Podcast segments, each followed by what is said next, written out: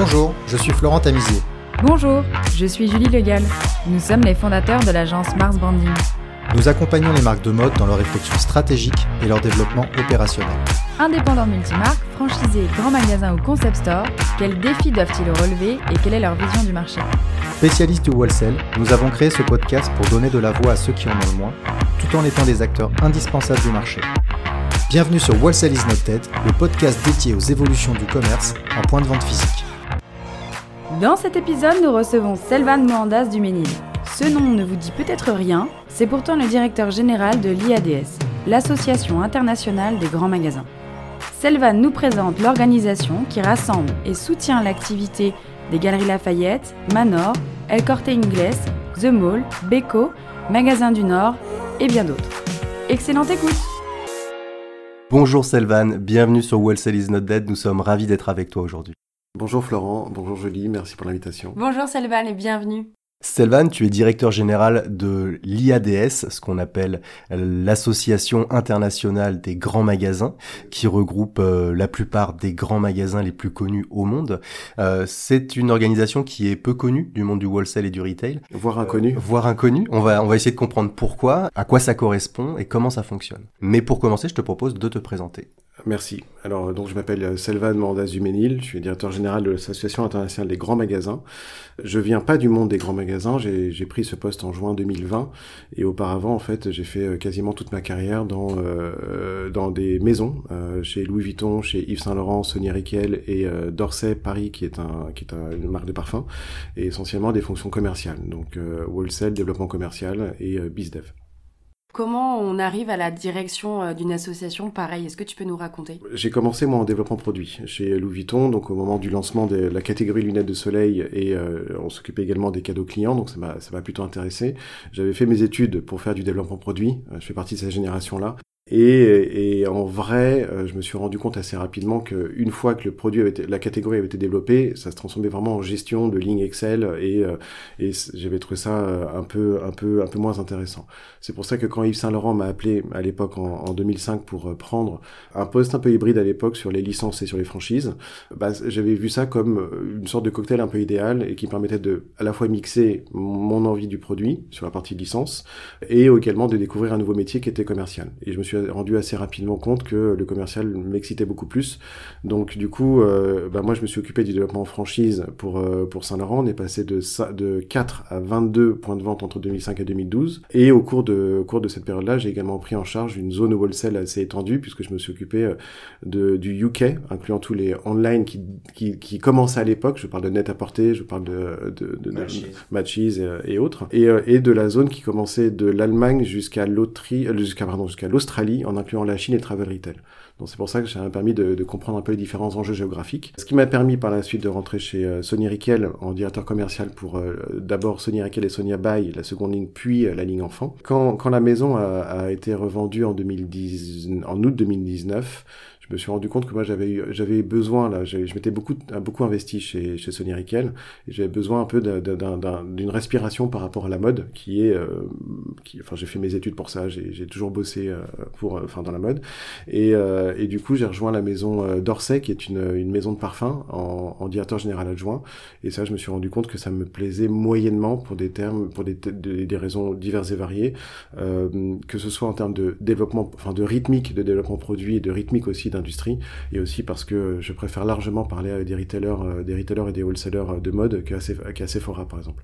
Enfin, c'est un peu plus industriel. Voilà, et c'est ce qui fait que quand on m'a appelé en janvier 2000, 2020 pour euh, pour prendre la direction générale de l'association internationale des grands magasins, ma première réponse a été de dire, bah, en fait, je connais tous les membres, mais c'est quoi cette association? Voilà, c'est comme ça que je suis arrivé dans cette aventure. Donc, est-ce que c'est nouveau? IADS, International Association of Department Store. Est-ce que c'est nouveau? Est-ce qu'il y avait quelqu'un qui était là avant toi? Depuis combien de temps ça existe? Et quel est leur rôle surtout? On a l'impression que c'est euh, un conglomérat de bah, peut-être de, grands chefs de, de, grands magasins qui se réunissent pour décider des grandes tendances du marché. C'est un club de super méchants comme dans le voilà. Bond. non, non, alors l'association internationale des grands magasins a été créée en 1928 par à l'époque des patrons de grands magasins qui se disaient ok nous on a des business familiaux qui ont qui ont été développés euh, de façon ad hoc en fonction de nos demandes, en fonction de nos besoins, etc. Mais de façon très empirique. Et en même temps, donc dans les années 20, aux États-Unis se développaient toutes les techniques, enfin toutes les théories sur euh, le management, sur euh, les organisations, sur enfin sur le business en général.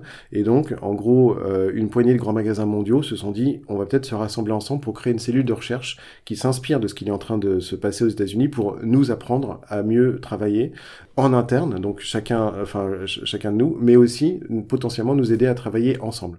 Donc ça veut dire qu'il n'y a pas de magasin de grands magasins américains dans cette association? Alors en, en, fondation, s'il y a eu Filin euh, euh, à Boston qui n'existe plus aujourd'hui, dans entre 1928 et aujourd'hui, quasiment tous les grands magasins du monde ont fait partie à un moment ou à un autre de l'association des grands magasins. Et aujourd'hui, il faut voir l'association des grands magasins comme euh, à la fois un club de patrons des grands magasins, mais aussi un think tank à visite très opérationnelle. C'est-à-dire qu'en fait, pendant tout le XXe siècle, l'association a une approche très scientifique. Donc, euh, il y a eu des publications d'ouvrages euh, scientifiques sur euh, comment gérer des flux marchandises, comment gérer des organisations, des RH, des machins, etc. Ça s'est un tout petit peu un tout petit peu perdu au tournant du 21e siècle. Et en fait là, moi ce que je cherche à, réinjecter dans l'association depuis que j'y suis arrivé, c'est à la fois cette composante un tout petit peu scientifique mais pas déconnectée du monde, c'est-à-dire qu'on n'est pas là pour écrire des livres, on est là pour adresser des questions qui sont ultra opérationnelles, qui sont posées directement par les patrons, aider leurs organisations à travailler ensemble et aussi partager les meilleures pratiques, partager les bonnes idées et les informations qui peuvent être intéressantes. D'accord. Alors, quels sont les membres aujourd'hui de l'IADS? Alors aujourd'hui, nous avons 12 membres, 5 en Europe, 3 en Amérique plutôt centrale et du Sud et 4 euh, en Asie. Donc en Europe, nous avons les Galeries Lafayette en France, El Corte Inglés en Espagne, Breuninger en Allemagne, Manor en Suisse et Magasin du Nord au Danemark. En Amérique, en Amérique centrale et du Sud, donc euh, Beco au Venezuela, El Palacio de Hierro au Mexique et Falabella qui, qui opère au Chili, en Colombie et au Pérou. Et enfin, donc en Asie, quatre partenaires, euh, The Mall Group en Thaïlande, SM aux Philippines, Sogo à Hong Kong et SKP à Pékin. Et aujourd'hui, est-ce que, Selvan, tu peux nous expliquer quel est l'intérêt de faire partie de ces associations pour euh, ces grands magasins aux quatre coins du monde? Alors, bon, déjà, le, truc, c'est qu'il faut voir que les grands magasins, moi, du point de vue des marques, j'ai toujours vu ça comme des géants. C'est-à-dire que quand on est chez LVMH ou ailleurs, on se dit juste, bon, bah, les galeries ou le printemps ou, bon, ou à Rhodes ou autre, c'est mes homologues, quoi, et on est pareil. Sauf que, en fait, oui, c'est des entreprises géantes, mais qui sont ultra locales. Et donc, du coup, euh, il peut se passer un truc super intéressant chez Escapi, El Palacio des Héros au Mexique, euh, bah, euh, il faut bien que, enfin, il y a zéro, zéro raison pour qu'ils échangent entre eux s'il n'y avait pas cette, cette structure-là. Et l'autre point qui est extrêmement important, si vous avez noté dans, dans, dans, la liste des magasins dont je vous ai parlé, en fait, on a différents niveaux de gamme. C'est-à-dire que, euh, par exemple, des gens comme SM aux Philippines sont plutôt entrée ou moyenne gamme et n'ont pas forcément grand-chose à voir avec Breuninger en Allemagne qui sera plutôt moyen luxe.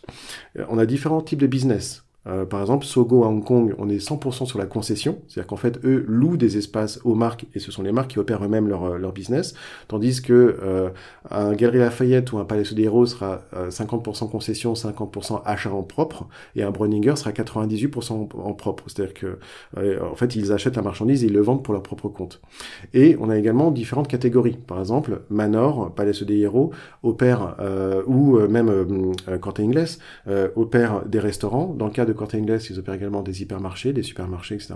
Donc en fait, euh, je, vous précise ça parce que si on voit un grand magasin à l'aune, en que français, à l'aune de ce que font par exemple les galeries ou euh, le printemps, c'est facile de dire bon bah en fait c'est un business model qui est unique et qui est homogène. Et en réalité non, euh, pas forcément.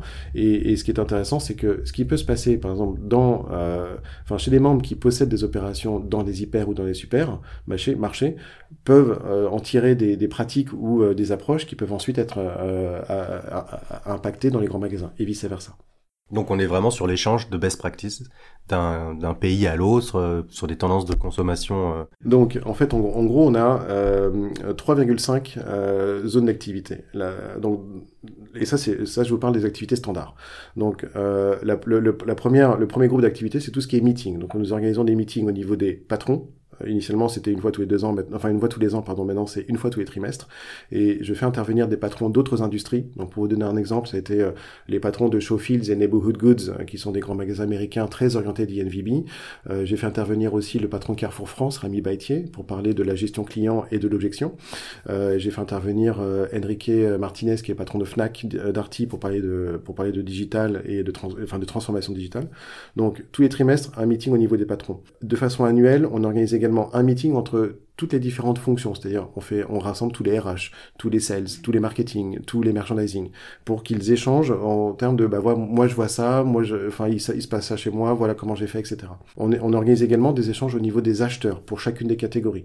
Donc euh, maison décor, sport, euh, sport, cosmétique beauté, mode homme, mode femme, accessoires chaussures. Donc ça, c'est la partie échange. C'est des échanges internationaux. C'est-à-dire que l'acheteur euh, chaussures des Galeries Lafayette va parler avec euh, celui du, de, oui, ou d'Allemagne. Dans le cas des dans le cas des meetings acheteurs, en fait, on fait intervenir, on fait, euh, on rassemble ensemble, tout, on rassemble tous les acheteurs de, de, de, de nos membres. Euh, on les fait échanger sur sur les tendances, sur ce qui se passe, les marques intéressantes, ce que eux voient, etc.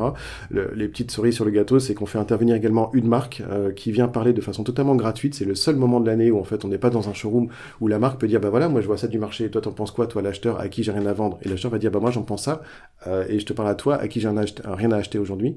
Et en plus de ça, on, on co-organise avec Nelly Rodi, euh, qui nous donne également des insights sur ce qui se passe au niveau des tendances, etc. Ça c'est pour la première partie.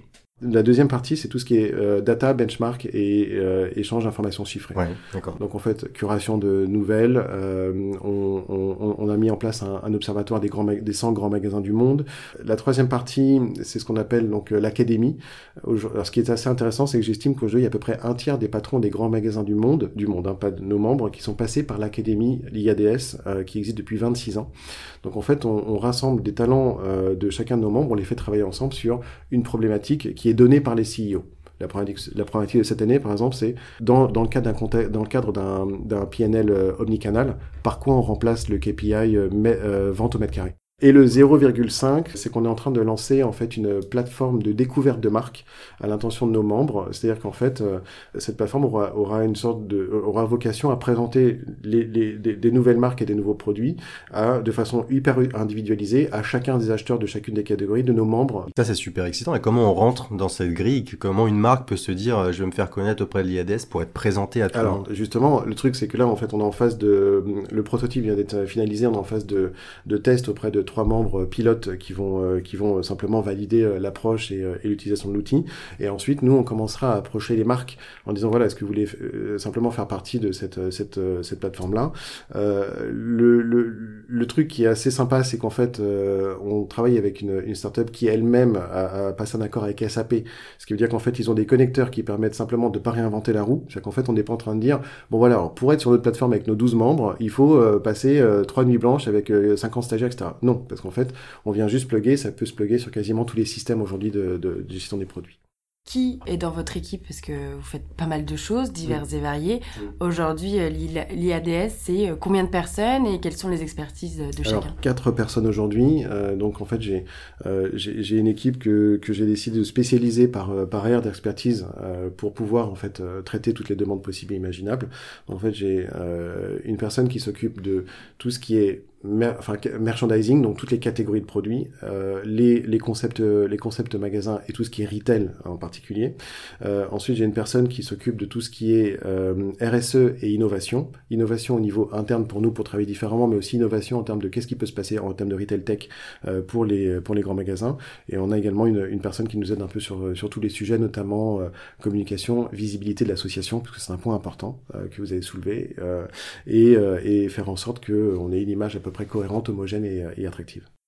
Quelle est l'enseigne la plus performante sur le marché aujourd'hui qui fait partie de votre association et celle dont vous vous inspirez euh, euh, à l'extérieur que vous que vous n'avez pas dans votre groupe ou que vous aimeriez bah, avoir Aujourd'hui, le le, le, le, grand magasin le plus performant du monde en termes de vente au mètre carré, c'est Escapee. Depuis cette année, enfin depuis euh, depuis 2020, euh, ça a été Harrods pendant plein de, enfin pendant très longtemps, et là Escapee a, a complètement délogé Harrods en termes de rentabilité. Donc Escapee, c'est en Chine. En Chine. Euh, et c'est donc le, le, le, le, grand magasin le plus supposément le plus performant au monde.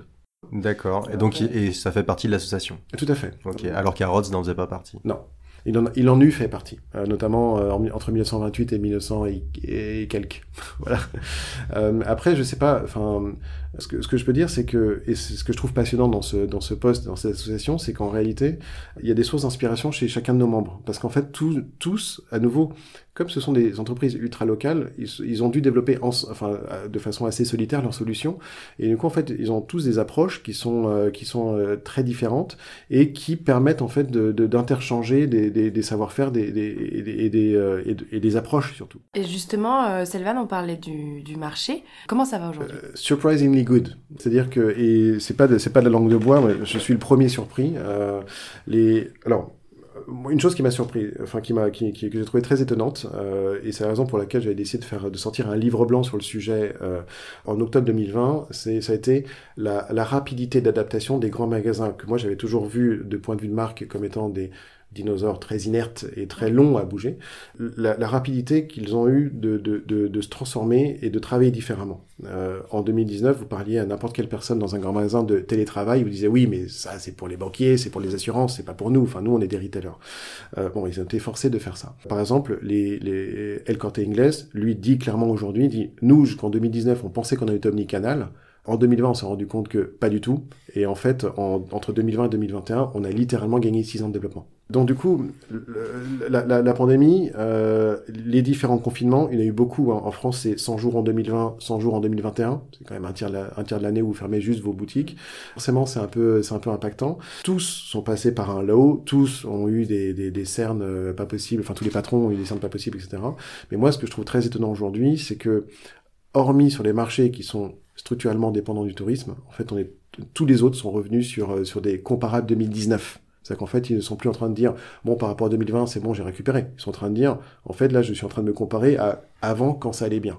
Donc ce fameux revenge spending dont on parle, c'est une réalité. Euh, et c'est pas qu'aux US ou au UK. Euh, moi, en Europe du Nord, ils sont déjà en train de me dire que bah, ils sont en train de, de, de, de, dépasser les chiffres de 2019. Donc on parlait de retail apocalypse, pas pour la disparition des grands magasins, mais pour parce qu'ils ont changé de business model et tout le monde a eu peur en fait. Euh, oui, alors le retail apocalypse déjà c'est un terme anglo-saxon qui, qui, qui, qui, a une raison d'être bien simple, c'est que au UK et aux US en fait euh, les, les, grands magasins ont historiquement compensé leur euh, manque de compétences online et leur marge dégradée parce qu'en fait c'était c'était promotion sur promotion sur promotion en ouvrant en, en, en, couvrant le territoire de nouvelles de, de, de, nouveaux magasins. Donc en fait les US et les, et les UK sont dans cet ordre. Par, enfin les US c'est le premier le premier terrain le premier marché en termes de nombre de mètres carrés par consommateur de grands magasins. Euh, et, le UK ne doit pas, être, doit pas être très loin. Donc en fait, les marchés étaient suréquipés. Euh, après, il y a eu d'autres d'autres éléments qui ont fait que depuis euh, depuis 2015, on voit que effectivement les grandes chaînes, dont les grands magasins, ont des difficultés, euh, n'arrivent pas à, entrer en concurrence avec des gens comme Amazon, euh, n'arrivent pas à se réinventer comme Walmart et, euh, à switcher sur les digital. Donc du coup, bah, en fait, elles meurent les unes après les autres ou elles réduisent la voilure.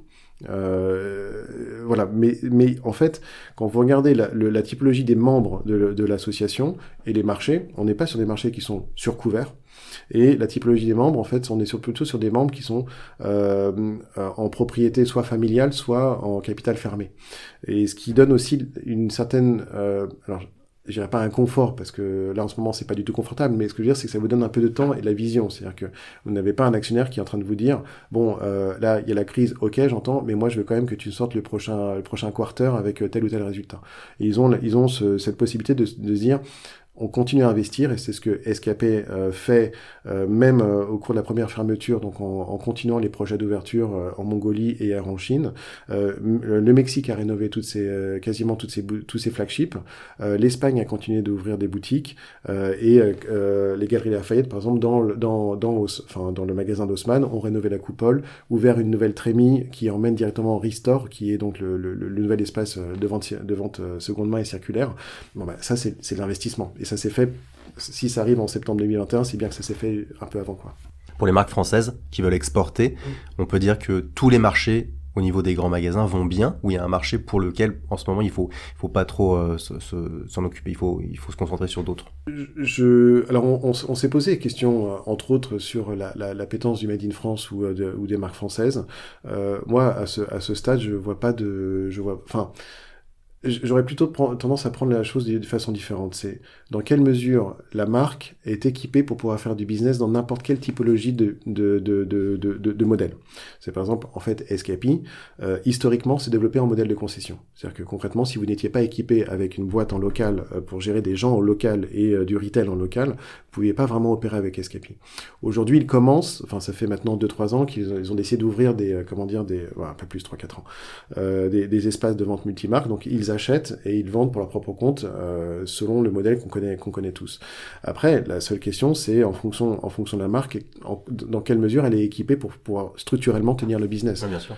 IADS, ils ont un site internet où ils, répertorient tous ces justement ces modèles, ces business models par grand magasin pour faciliter. Euh... Non, euh, il faut bien. Alors, en, fait, un point, c'est que nous, euh, nous sommes vraiment une association qui est financée par les patrons, enfin par les grands magasins, donc qui s'adresse. Notre clientèle, c'est les patrons des grands magasins, et c'est pour les aider eux et leurs organisations. Après, moi, je pars du principe qu'il est important de rendre cette association visible parce que ça aide aussi les grands magasins. Je suis ici aussi pour parler positivement des grands magasins. Enfin, c'est rare, euh, dans la presse, euh, et surtout française. Euh, après, nous, ce qu'on cherche à faire aussi, c'est euh, toujours d'ouvrir, entre guillemets, les chakras des différents acheteurs en disant, vous avez vu cette marque, il se passe ça, machin, etc. Donc ça peut être une marque française ou autre. Hein. Mais en tout cas, nous, je prends, sur la mission le fait aussi d'être sûr de, pouvoir exposer les marques aux acheteurs. Et euh, concernant l'activité euh, de grands magasins, euh, est-ce qu'il y a des enjeux en commun ou des difficultés que tout le monde rencontre aujourd'hui? Ah oui, le digital.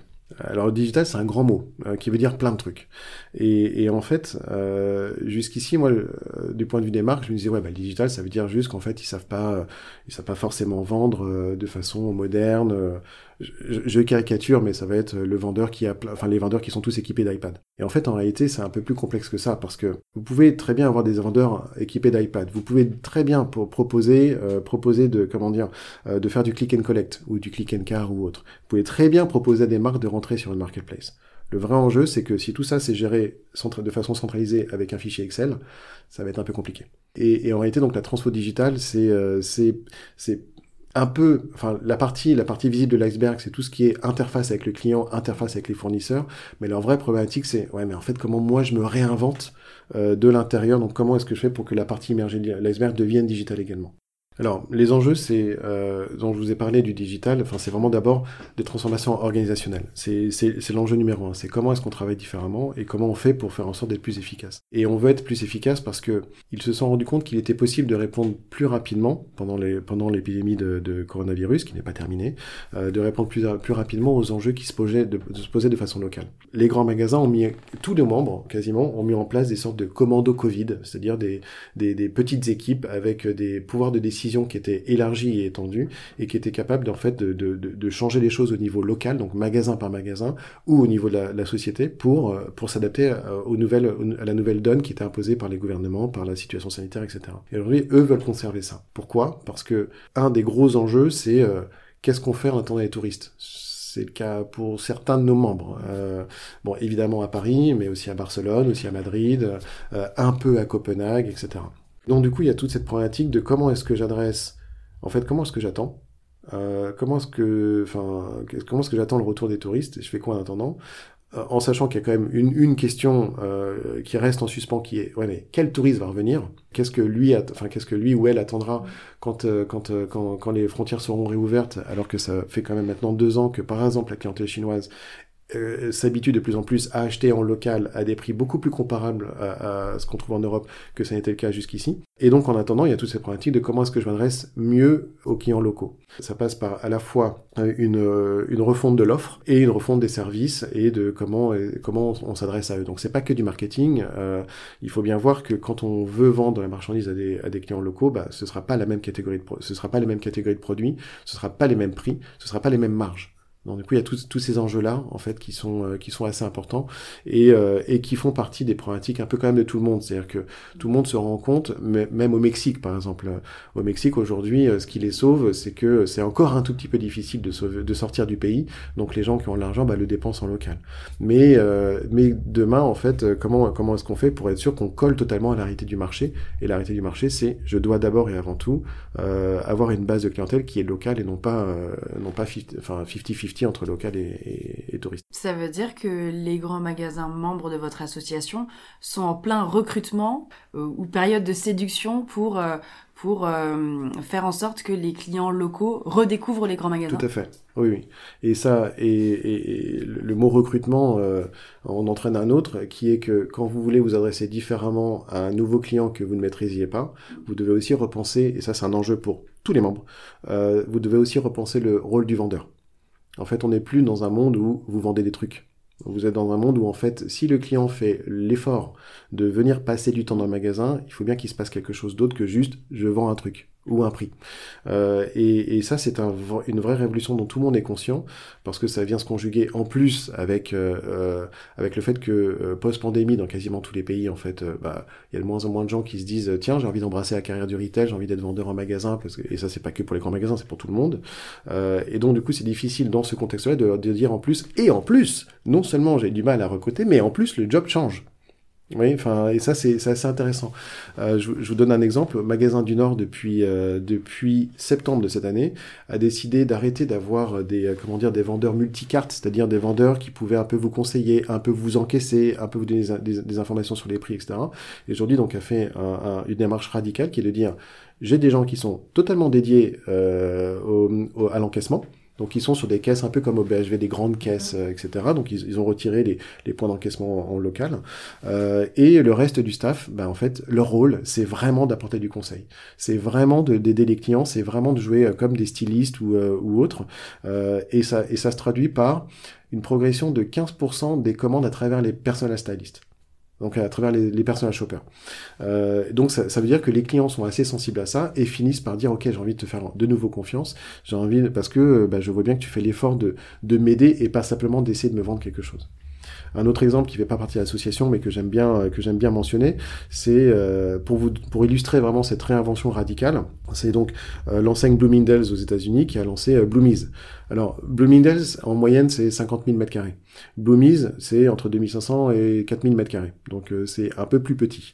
Euh, ça a vocation à être comme des antennes dans des régions qui sont pas couvertes par, euh, les grands magasins, Bloomingdale's. Et en gros, moi j'y vois deux choses qui sont super intéressantes. La première c'est que vous n'avez qu'un seul banc d'accueil qui auquel enfin et quand vous y arrivez en fait vous pouvez retourner des produits demander conseil enfin payer le produit que vous achetez euh, échanger etc donc c'est vraiment un, un, un, un banc d'accueil multi multitâche. Et donc c'est à dire que les gens qui sont derrière sont capables de traiter tout ça donc ça, c'est la première, première chose. ils peuvent également vous servir en click and collect, etc. Et l'autre point qui vient illustrer ce que je disais tout à l'heure sur la partie technique, euh, c'est que par exemple, si vous allez dans la zone accessoire de luxe, donc les sacs, bon, sur 2500 mètres carrés, vous pouvez pas dédier un quart de votre, enfin même si vous dédiez un quart de votre zone euh, au sac, ça fait pas beaucoup de sacs. Donc du coup, en fait, ils ont mis des systèmes de QR code. Quand le client, en fait, scanne le QR code, son téléphone le met en contact avec un vendeur de Bloomingdale's à New York. Donc vous êtes en, visio avec un vendeur de Bloomingdale's à New York et lui va également jouer le rôle de conseiller, voire même va pouvoir vendre à distance le sac qui est en rayon à, New York et le livrer chez vous en jour plus 2 euh, où que vous soyez aux, États-Unis. Alors que le vendeur n'a jamais mis les pieds sur la surface de vente. Dans le cas de Bloomingdale's New York et de Bloomies, oui. Je crois que c'est une application qui s'appelle Hero. Oui, tout à fait. Oui, on voit, on, les, on les connaît. Il y a, on, a, on a vu pas mal d'applications de ce type-là. Après, là, ce que je trouve assez intéressant, c'est que là, c'est industrialisé euh, de façon, euh, de façon euh, assez, assez forte par un grand magasin et, et tout le monde attend de voir comment ça fonctionne en réalité. Ça a été lancé là il y a pas longtemps. Vous avez des exemples de nouveaux modèles de grands magasins, à part bah, ce Bloomies de Bloomingdale, mm. qui, euh, qui évolue et que vous suivez en disant tiens c'est très intéressant. Euh, on parlait au tout début de, de cette interview de, euh, de Showfield par exemple. Mm. comment ça fonctionne? Qu'est-ce qui est différent là-bas? un grand magasin traditionnel, euh, le, client, le client du grand magasin, c'est le client final. Et donc, du coup, les marques sont traitées comme des fournisseurs. Euh, ça signifie que soit le grand magasin achète la marchandise à la marque et la vend pour son propre compte, soit le grand magasin dit, bah, en fait, je vais te louer un espace, tu viens avec euh, tes produits, euh, donc ton stock, euh, tes, tes, vendeurs, et, et tu, tu opères toi-même, avec tous les coûts que ça implique, et sur ce que tu vas vendre au client final, je vais prendre une marge, une commission. Euh, dans le cas de, de Showfields, en fait, l'équation est un peu renversée parce que eux vont dire non, non, moi, mes clients, c'est les marques. Euh, mon job de base, c'est de créer du trafic, donc de faire en sorte que je suis super sexy euh, pour que en fait les clients, les clients viennent en permanence euh, dans, dans, mon magasin. Donc je vais faire en sorte d'avoir un magasin super instagrammable. Il y a un toboggan au plafond qui fait que les gens se disent ah bah tiens chouette, on va monter pour aller faire un, un, tour, un, tour de toboggan et se mettre sur Instagram. Sauf que c'est comme pour Ikea, pour monter et pour descendre, vous êtes obligé de passer par tous les rayons, donc vous voyez toutes les marques. Donc ça, ça crée du trafic. un marketing super intéressant, the most interesting store in the world, euh, un modus operandi en termes de, découverte des produits qui est, assez drôle parce que par exemple, en fait, il y a ce projet de vous donner quand vous rentrez dans ce magasin, on vous donne une baguette magique. Cette baguette, littéralement une baguette magique. Et cette baguette magique, vous touchez chacun des produits que vous voyez, ça vous envoie sur votre téléphone les informations sur le produit que vous, comme une sorte de euh, virtual shopping list. Et donc, vous avez, vous avez passé votre temps à, toucher les produits avec votre baguette magique et à la fin, vous sortez, vous avez déjà dans vos téléphones potentiellement la liste de ce que vous aimeriez acheter. C'est quand même un peu mieux que le petit crayon euh, Ikea qui tient pas dans les doigts quand on a des gros doigts, quoi. Euh, et, ensuite, donc, euh, une fois que eux ont mis en place ça, ils vont voir les marques et leur disent, bah en fait, peu importe combien tu vends. Moi, ce que je te dis, c'est juste, je m'occupe du trafic, je m'occupe du décor, je m'occupe du fait de faire en sorte que tout va être super sexy autour de toi, euh, et je m'occupe même des vendeurs parce que je veux que mes vendeurs soient complètement show fields. Euh, et donc du coup, le modèle, c'est bah, mets tes produits. Je te demande juste de mettre tes produits et ça va te coûter 5000 dollars par mois flat. Donc c'est pas une commission variable, c'est juste euh, c'est flat. Donc je suis une marque, je sais combien ça me coûte. Et pourquoi c'est intéressant C'est parce que du coup, ça répond à un des problèmes des grands magasins euh, autres qui ne savent pas comment euh, adresser les digitally native vertical brands. Euh, donc les DNVB qui sont hyper sexy, qui sont notamment les marques qui permettent d'attirer les Gen Z et millennials, donc en fait la région à la clientèle. Aujourd'hui, ces DNVB sont pas construites pour pouvoir supporter dans leur structure de marge les paiements qui sont nécessaires à ouvrir des boutiques retail ou à opérer dans les grands magasins. Et en fait, des modèles comme Showfields, c'est hyper intéressant parce que justement ça permet DNVB de dire non seulement ça me permet, de, je rentre bien dans l'équation économique, mais en plus, moi qui suis une DNVB, donc je sais super bien vendre sur Internet, je sais super bien gérer Instagram et le SEO et compagnie, mais je sais pas comment on fait du retail, et retail c'est un métier, bah, concrètement on leur apporte des clés. Et là où c'est intéressant, c'est que Showfields est même en train de réfléchir à créer des concepts Showfields comme des shop-in-shop qui viendraient se pluguer dans d'autres grands magasins du monde, mais pas que. En fait, pour lui, pour le, pour le CEO de Showfields, euh, lui dit, euh, moi, tu me donnes un espace, ça peut être un espace dans un aéroport, ça peut être dans une banque, ça peut être dans un supermarché, ça peut être dans un grand magasin, je suis capable de t'en faire une expérience euh, assez incroyable de retail. Et Sylvain, comment va évoluer euh, le métier dans l'avenir de euh, grands magasins Je, alors c'est une super question. est-ce que tout le monde va devenir comme Showfields par exemple, ou, euh, ou est-ce qu'on va rester sur sur le modèle qu'on peut appeler traditionnel? Ok, l'équation de base d'un grand magasin, c'est je fais en sorte que je donne des bonnes raisons aux clients de venir et de passer du temps chez moi. Donc ça signifie que, de mon point de vue, ça va probablement se passer par des réarbitrages en termes d'espace, probablement plus d'espace donné aux expériences, que ce soit restaurant, que ce soit euh, autres services, etc. On le voit déjà euh, chez Corte en Espagne. Ce sera des nouveaux, des nouveaux types de, business model. Euh, Restore aux Galeries Lafayette ou le 7e ciel au printemps, c'est ça. Hein, on essaie de, créer des nouvelles façons, de, enfin de nouvelles façons de compléter la consommation et, euh, et de, de, provoquer des retours en magasin pour des bonnes raisons, c'est pour retourner des produits. des arbitrages sur, sur, au niveau des, au niveau des marques présentées parce qu'on veut, on veut s'adresser à des clients, à des clients locaux, en local. Mais après, ce que, je pense, c'est que les plus, les plus importantes transformations se feront probablement euh, de façon non visible. C'est-à-dire, je reviens sur cette histoire d'organisation, je reviens sur cette histoire de structuration et de digital et des techniques. Euh, un, une des solutions pour les grands magasins, et on commence déjà à le voir aux États-Unis par exemple, c'est de vendre leur, leur capacité ou ce qu'ils savent faire comme service à d'autres entreprises. Le fameux principe de euh, Amazon Web Service. Euh, donc AWS, qui représente aujourd'hui plus de la moitié du chiffre d'affaires d'Amazon en global, c'est-à-dire qu'en fait c'est plus que ce que eux vendent en, direct, et qui consiste simplement à dire bah voilà en fait je t'offre les capacités euh, online euh, à toi n'importe, enfin à toi qui est n'importe quelle entreprise. On commence aussi à voir avec des gens comme Walmart qui vendent aux États-Unis, qui vendent leur capacité de, de livraison en, en, last mile, donc en dernier kilomètre, à des retailers euh, sous marque blanche, donc qui permettent en fait, qui achètent ça comme un service, littéralement un service qui paye tous les tous les hum, tous les mois. Corte Inglés, par exemple, dans nos, membres, aujourd'hui, propose déjà aux vendeurs tiers de la marketplace de s'occuper de la livraison de chez eux jusqu'au client final. C'est-à-dire qu'en fait, euh, vous êtes un client Corte Inglés, vous achetez sur la marketplace, vous êtes sûr que la livraison se fera par un livreur Euh, euh, Quentin Inglés, c'est pas un livreur Chronopost, Deliveroo ou ce que vous voulez. Euh, pour, pour être capable de pouvoir vendre ces services-là, ça signifie que vous êtes quand même un peu plus équipé technologiquement et techniquement. Et donc, ça signifie aussi qu'on anticipe un, un, comment dire, un changement du type de profil des, des, des, des, équipes. Beaucoup de recrutement ou beaucoup de formations sont à venir dans, dans le milieu du retail alors? Les deux. les deux on anticipe quand même des formations pour euh, pour euh, gérer la, les, les, les, nouveaux rôles de vendeurs. Ça, ça va être très important. C'est compliqué et ça, ça demande du temps. C'est c'est et, il faut bien il faut bien savoir que enfin il faut bien se souvenir que les vendeurs c'est euh, le premier visage qu'on voit quand on est un client. Donc c'est la ressource la plus importante. Donc euh, quand même enfin c'est c'est un point important à, à, souligner. Et après probablement des recrutements de, de, nouveaux profils. On commence déjà nous à le voir au niveau au niveau des organisations humaines de nos de nos membres Sylvain, notre podcast s'appelle Wholesale is not dead. Quel est l'avenir du wholesale euh, en France et à l'international? Bah, moi, en fait, alors, je suis un tout petit peu plus âgé que vous. Je fais du wholesale depuis longtemps. Moi, ce, qui, ce que je trouve assez intéressant, c'est qu'à peu près tous les trois ans, euh, la presse nous dit, euh, bah, en fait, le wholesale, c'est mort. Euh, Selvan change de carrière, va dans le retail. Et je me suis souvent posé la question, est-ce que je vais dans le retail quand même?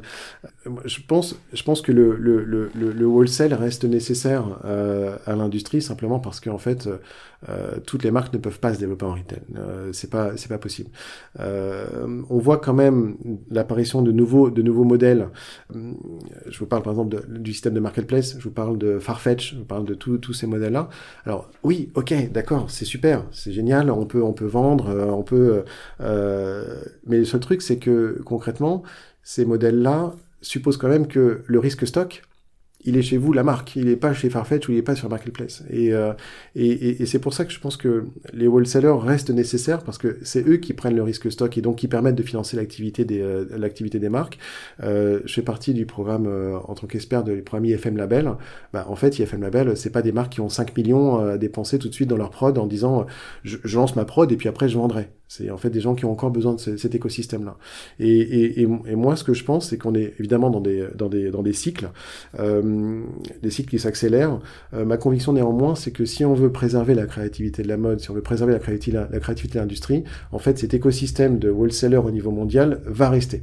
Après, ça, ça, ça engendre deux, deux questions. C'est la capacité des wholesalers à rester dans l'air du temps et à s'adapter aussi aux demandes des clients finaux.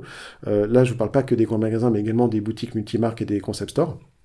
Euh, mais je me fais pas trop trop de soucis là-dessus quand même. Euh, et, euh, et l'autre euh, l'autre problématique, ça va être ça va être effectivement la pérennité de ce de ce modèle-là par rapport euh, par rapport comment dire aux, aux, aux, modèles qui sont encensés par la presse mais qui n'ont pas forcément encore fait leur preuve. Et je reviens sur Farfetch et, et, tout, et tous les autres. Bon, oui, c'est sûr que ça permet de faire des valorisations en bourse qui sont super intéressantes, mais ce serait bien que ça marche vraiment financièrement pour tout le monde. Merci beaucoup pour ton temps, Salvan. C'était super intéressant. Merci beaucoup. Merci à vous. Merci d'avoir écouté cet épisode. Le podcast Wholesale is not dead est produit par l'agence Mars Branding. Si vous aimez la mode, le wholesale et les podcasts, connectez-vous sur Apple Podcast, abonnez-vous gratuitement au podcast et laissez-nous un commentaire.